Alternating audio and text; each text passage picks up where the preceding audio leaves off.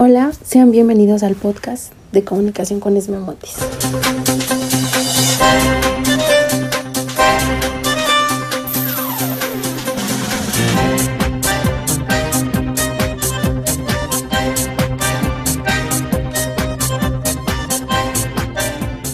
Su servidora Esmeralda Lima Montes estudia en la Universidad Tres Culturas con 22 años. bueno, en este espacio, como el tema lo dice, hablaremos de comunicación, pero en este espacio abarcaremos dos temas muy importantes. Pero antes de empezar, debemos tener en claro qué es la comunicación, porque no se puede hablar de comunicación sin saber qué es, ¿no? Entonces, para ustedes, ¿qué es la comunicación? Se podría decir en pocas palabras un intercambio de mensajes entre un emisor y receptor. Exacto. La persona que da el mensaje y la persona que lo recibe. Hay diversidades de canales para tener una comunicación. Pero bueno, teniendo en claro esto, empecemos. La comunicación humana. ¿Qué es la comunicación humana?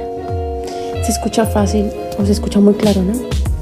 Podría decirse, mm, es la comunicación que ahorita estamos teniendo, pero hay muchos tipos es la transmisión entre seres vivos, pero no todas las formas de, vida se comunican igual, eso es más que obvio, y con los mismos fines.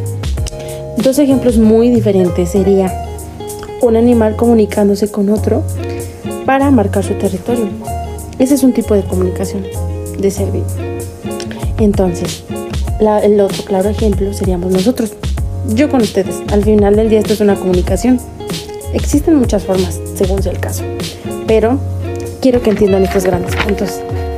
En toda nuestra vida estamos interactuando con la comunicación, ya sea desde el trabajo, desde la universidad, desde la fiesta o desde un transporte público. Los canales son muy diferentes, pero la comunicación va a ser nuestro día a día. Ah, pero en nuestra comunicación de aire hay factores que pueden afectar dicha comunicación. Eso hay que tenerlo muy en claro. A esto se le conoce como vicios del lenguaje. Hay diferentes tipos de lenguaje, pues estos son los que afectan y distorsionan nuestros mensajes, los puntos que queremos decir. El mensaje que estamos estableciendo. Un claro ejemplo de nuestra vida diaria sería, pues no es lo mismo porque a todos nos puede pasar. O sea, todos podemos pensar que estamos diciendo el mensaje bien, pero realmente así no es. Entonces, cuando vamos a un restaurante y nos dan una degustación de X comida, siempre, siempre hemos escuchado decir de a gratis. Y al escucharlo lo tomamos normal o simplemente lo ignoramos. Pero la realidad es otra. La realidad es que está mal.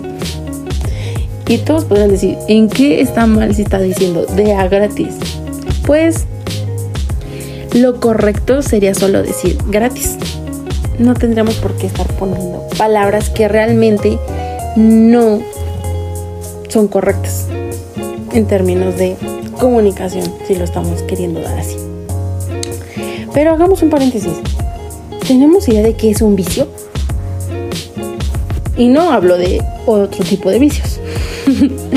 no, el vicio del lenguaje. En pocas palabras, es el empleo del vocabulario inadecuado, como se los mencionaba. Podemos pensar que esté bien, pero realmente no es así. Pues la mala interpretación de un mensaje puede distorsionar todo ese mensaje. Tú le puedes decir algo a alguien y esa persona lo va a entender a su manera porque no lo escribiste bien o no se redactó bien. Entonces por eso tenemos que saber redactarlo bien y saber cuál es el mensaje que realmente debemos dar. Buscando estos vicios de lenguaje. Pues hay muchos tipos. Está el queísmo. Uno podría decir, ¿qué es el queísmo? Un claro ejemplo podría decir, platicas con tu amiga, yo llego a la hora que me digas. Está mal. lo correcto sería decir, llego a la hora de que me lo digas. Pero ¿en qué cambia? Debemos de checar las palabras, eso es muy importante. Dequeísmo, otro muy importante. Una corrección frecuente en la utilización de verbos transitivos, de dicción o pensamiento. El claro ejemplo. La forma incorrecta que podemos decirlo es, pienso de que se está equivocando. Y lo correcto podría ser, pienso que se está equivocando.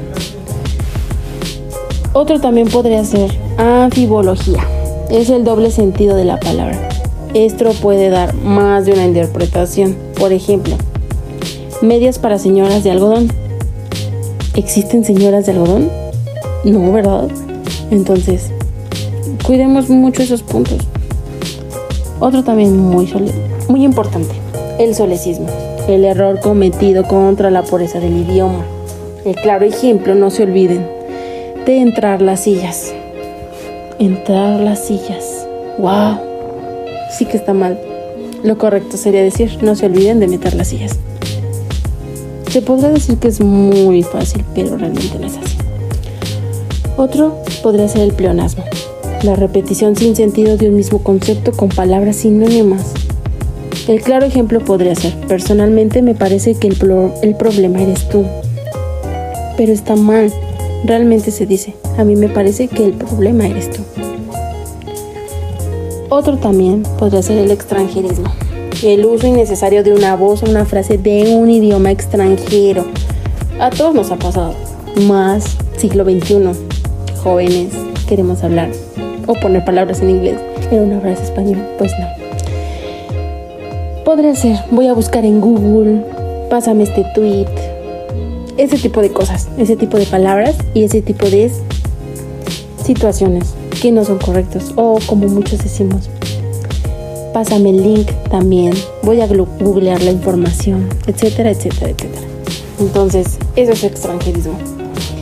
Pero también está el neologismo, un proceso regular de la lengua. Sin embargo, ocurren tantas alteraciones que cuando el hablante deforma la lengua, inventando alguna otra palabra muy, muy común. Un claro ejemplo podría ser, la historia resultó trillante. Trillada y brillante, la palabra no existe. Entonces debemos de cuidar un poco ese tipo de cositas. Porque pueden distorsionar todo. Pudiendo nosotros pensar que estamos dando el mensaje correcto. Pero no es así. Entonces pongamos mucha atención en cómo damos los mensajes, los escribimos, los redactamos, como sea el canal que tú quieras establecer. Pero bueno, espero que les haya servido un poco esta información muy importante, que estudiemos, que aprendamos más sobre el tema de la comunicación y sus formas y las formas correctas e incorrectas para que no hagamos, se podría decir, un oso. Hasta aquí ha llegado nuestro programa. Los espero el día de mañana por esta radio. Así que me despido. Mi nombre es Esmeralda Montes. Como siempre les digo, es un placer que me acompañen en este espacio. Los quiero mucho, Chulix. Hasta la próxima.